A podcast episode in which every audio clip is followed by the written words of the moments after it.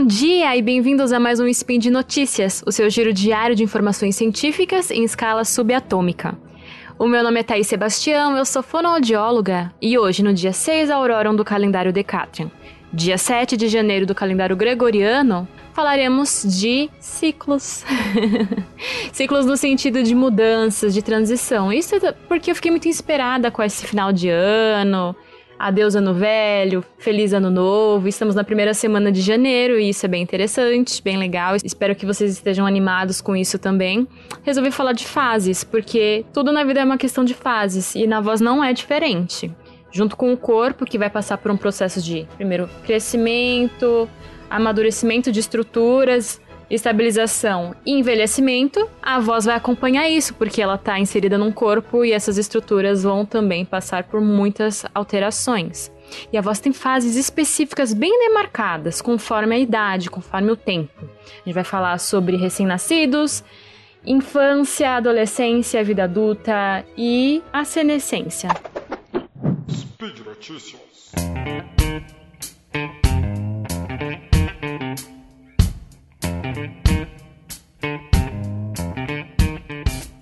Então, a primeira coisa eu acho que vocês já sabem, mas eu vou só reforçar, a gente falou sobre isso em outros spins.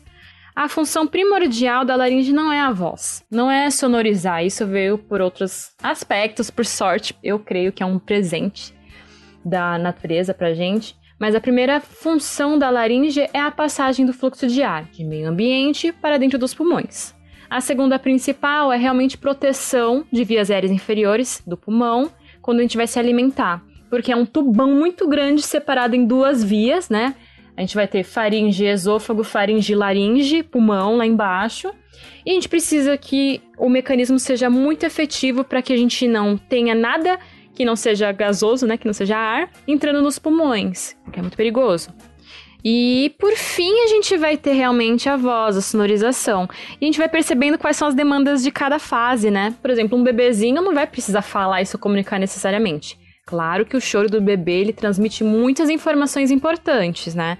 É a forma que ele tem para expressar as demandas dele. Mas no início, ele precisa respirar bem e se alimentar, ganhar energia, se desenvolver. Então a laringe, por exemplo, ela é extremamente alta no pescoço, na, na cervical do bebezinho. Existem bebês que vão ter uma epiglote, por exemplo, que é uma das estruturas importantes que fazem esse participam do vedamento, do fechamento de da laringe para proteção de vias aéreas inferiores, bem evidente, às vezes é, é tão alta, né, a laringe com todas as estruturas é tão alta que é possível ver se a criança abrir bem a boca assim. E a laringe é super alta pela proteção mesmo. Se você, quanto mais baixa uma laringe, maior é o vão, o gap, né, entre região, região de base de língua, faringe e a entrada da, da proteção, né? E o esôfago fica lá atrás. Tem mais chances de, de ter alguma alteração do que uma pessoa que tem uma laringe assim, toda a estrutura mais alta. Então a comida já desce e vai direto para faringe, lá, esôfago, né? Então, recém-nascido ele vai ter a laringe lá pelas vértebras C3 e C4, são bem altas. Com o passar do tempo, com o desenvolvimento que a gente vai ter em eixo vertical e horizontal, essa laringe vai chegar até mais ou menos na C7. A gente tem um abaixamento, porque a gente ganha em altura também de pescoço. O recém-nascido também vai ter uma voz muito simples, se, se é que eu posso dizer assim. Ela é mais pobre de harmônicos, não há expressividade. Algo que é interessante também é o tamanho. Como a laringe é muito pequenininha, vamos pensar em instrumentos musicais, instrumentos menores, né? A gente sabe que o som vai sair mais agudo, mais fininho. Instrumentos muito grandes, a gente vai ter uma, ondas maiores também, é, e as proporções, né? As estruturas, sejam cordas, por exemplo, são muito mais grossas, mais parrudas, vão vibrar mais devagar. Com isso, a gente vai ter um som mais grave. A voz de um recém-nascido pode chegar a 400 Hz. E a voz de um adulto, um homem, pode ser 80 Hz, para você ter uma noção. Pode chegar a isso. Vai variar de pessoa para pessoa e das possibilidades, mas um recém-nascido é assim ele vai ter um ataque vocal brusco, né? Ah, aqueles, a modulação da voz é reduzida, a criança não vai saber se expressar bem, o recém-nascido. E com o tempo isso vai sendo desenvolvido e conforme esse bebê vai se tornando uma criança, crescendo, ganhando mais estrutura, vai tendo contato com outras pessoas, vai entendendo a importância da sonoridade, da expressividade vocal para transmitir uma mensagem, para manipular o meio e conseguir coisas, a gente vai ganhando uma complexidade nessa, nesse som e na forma como se usa todas as estruturas e faz ajustes, né? Então a gente continua tendo um ataque vocal brusco que é bater com força a prega vocal, colocar muita pressão na hora de iniciar. Crianças costumam fazer isso. Costumam, crianças costumam gritar muito, mas é, uma, é aquilo que a gente fala também. Você tem um instrumento, aquele, aquele indivíduo que toca há muito tempo, é mais experiente, ele sabe usar com mais precisão e maestria o instrumento. A pessoa, quando não tem, vai um pouco na intuição, vai usando sem pensar, conscientemente. Então a criança muitas vezes faz as coisas pelo impulso, né? A criança é impulsiva, ainda não tem um controle de si próprio tão grande, então vai no grito, na, na voz mais estridente, não articula bem, isso é uma coisa que acontece, a pessoa fala muito rápido, não articulando bem e não tem uma boa coordenação da respiração, da fala, da articula que é a articulação e da própria voz em si, é algo que tem que ser trabalhado. Conforme a gente vai passando o tempo, a gente vai ter a muda vocal. A muda vocal vem na puberdade. Isso vai variar entre meninas e meninos. Em meninas, a gente vai ter essa transição entre os 12 a 14 anos da puberdade, onde a voz vai ter alterações. A muda pode durar de 3 a 6 meses ou se prolongar até um ano. Mas a redução, a alteração da voz é muito pequenininha, chega a 4 semitons. O que seriam esses semitons? Vão pensar em música, né? Pega lá num piano das teclinhas brancas e pretas, seriam quatro, até quatro teclinhas. Então eu vou ter lá. Uh, uh, uh, então muda um pouco, né? Já os meninos que vão ter a puberdade entre os 13 e os 15 anos, eles podem chegar a alterar a voz em uma oitava. Então imagina uma oitava né? Do, ré, mi, fá, sol, lá, si, dó. Só que ao contrário, é pra baixo, né? Pode agravar. Dó, si, lá, sol, fá, mi, ré, dó. Ela vai descer uma oitava na sonoridade. E é muito complicado para os meninos nessa fase, porque tá se constituindo uma identidade, porque a identidade é muito importante. Uma identidade que antes era imatura, infantil e agora tá entrando numa transição da adolescência, se sentir mais adulto, se podemos falar assim, isso pode influenciar bastante.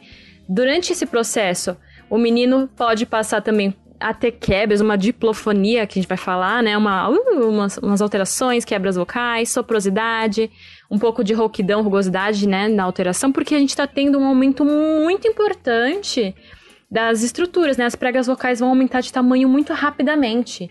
E aí você tinha um, Imagina que você tinha um instrumento musical que você tocava, sempre do nada te dão outro na sua mão e você não sabe o que fazer com ele.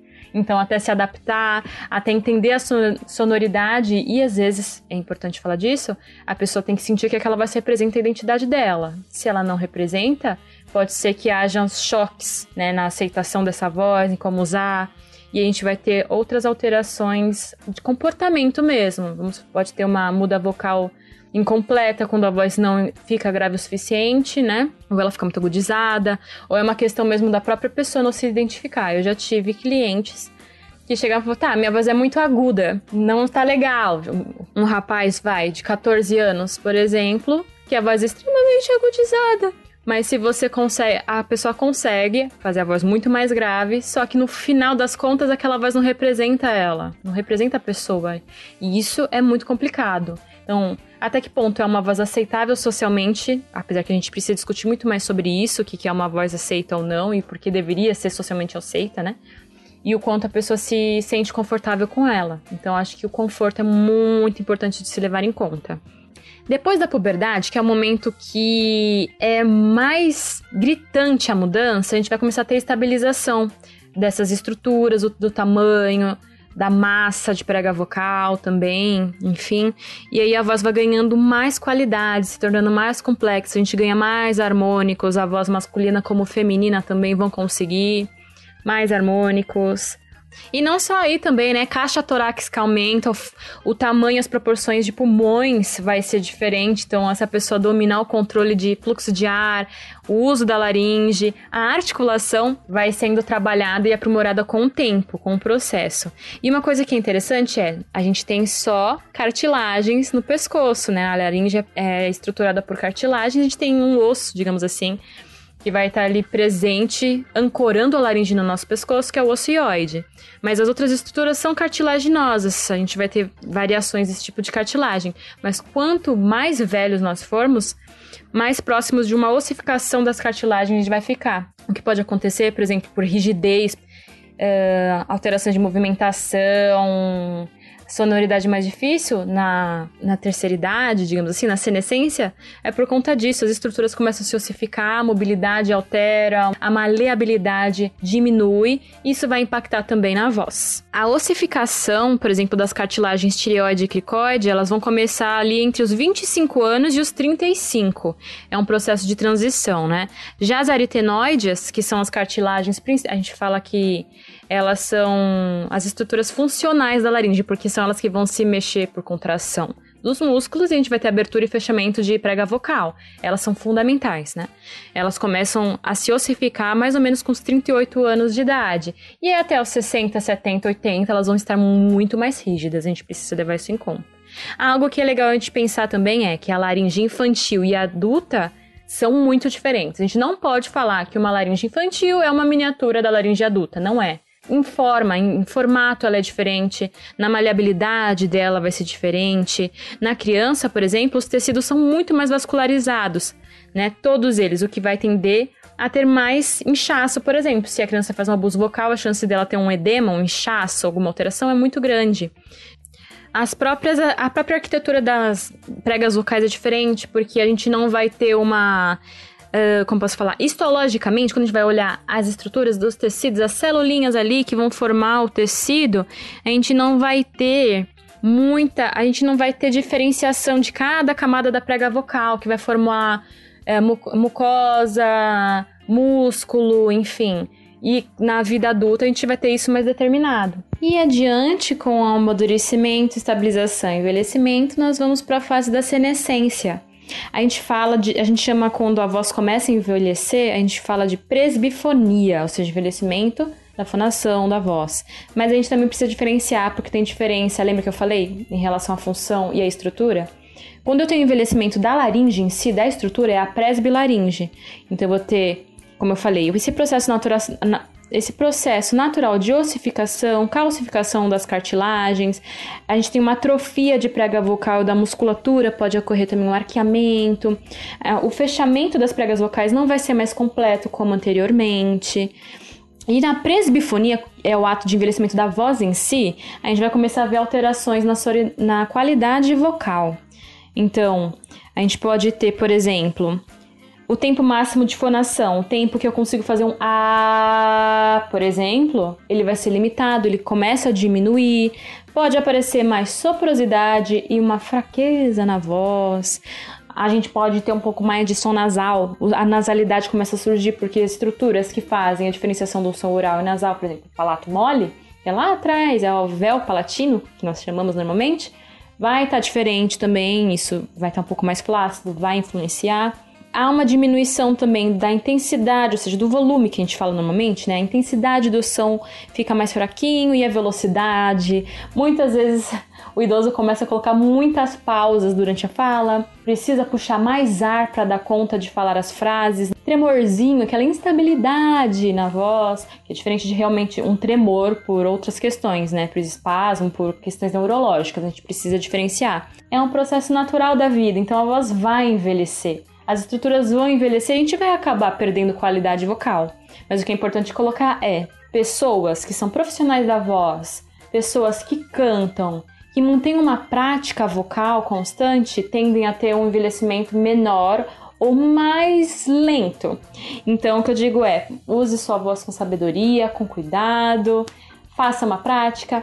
Existem alguns estudos, por exemplo, que vão falar de idosos que cantam. Então, os idosos que cantam, eles conseguem ter um retardamento de todas essas alterações de qualidade. Então, quando você compara idosos que nunca tiveram uma prática constante de trabalho vocal, uma conscientização, essa, esse exercício físico vocal, né?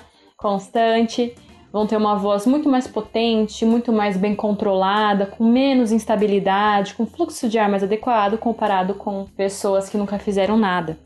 Além disso, quando você canta, quando você está num meio, além de ser algo que relaxa, que tem a ver com o emocional límbico, né? Normalmente, esses idosos fazem o canto coral alguma atividade com outras pessoas, eles têm um convívio, eles trabalham melhor o social e isso ajuda a trabalhar a qualidade de vida, a mente, a saúde mental no geral. E agora eu lhe mando um clichêzinho. A gente fala tanto do envelhecer, quando começa a envelhecer, é um processo. Da mesma forma que se você pensa em ter uma voz de qualidade na senescência, quando estiver mais velho, começa aqui, começa agora. Se você quer uma vida mais saudável, de qualidade, quando chegar na terceira idade, o nome muda toda hora, né? Melhor idade, terceira idade, enfim quando a gente chegar lá para ter um, realmente maior qualidade de vida, a gente tem que começar a plantar as coisinhas agora. Então aproveitemos esses tempos que nós temos livres ou de isolamento social para cuidar da voz, para cantar muito, quem canta os males espanta. E não se esqueça, você já falou com seu velhinho hoje? E você já cantou hoje? Porque eu sou aquela pessoa que sempre incentiva todo mundo a cantar. Cantar sempre faz bem. Então eu espero que vocês tenham gostado, que tenha feito sentido, que vocês possam entender um pouquinho mais desses novos ciclos, não só na voz, mas que inspire pra gente observar outros ciclos da vida e que esse ano seja fenomenal. E por hoje é só. Eu vou deixar aqui para vocês o link desse artigo, mas existem muitos artigos falando dos benefícios do exercício vocal para preservação de estruturas, para melhorar das funções. E espero que você fique atento a isso, você pense na qualidade de vida em todos os sentidos, emocional, físico, Uh, funcional. E deixe seu comentário, elogio, crítica. Se você tiver qualquer tipo de dúvida, pode entrar em contato. Eu super disponível pra gente conversar. E se você quiser deixar aquela declaração de amor ou forma predileta de matar o Tarik, pode colocar. Eu só lembro que esse podcast só é possível acontecer por conta do seu apoio no patronato do SciCast, no Patreon, Padrinho e PicPay, tá? Então, um grande abraço e beijo sinestésico da Fono e até amanhã!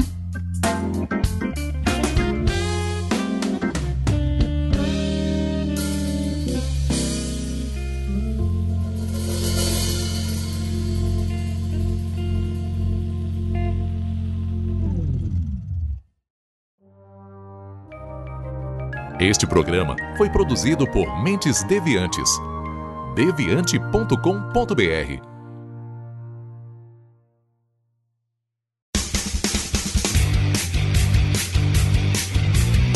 Cortes, edição de podcast.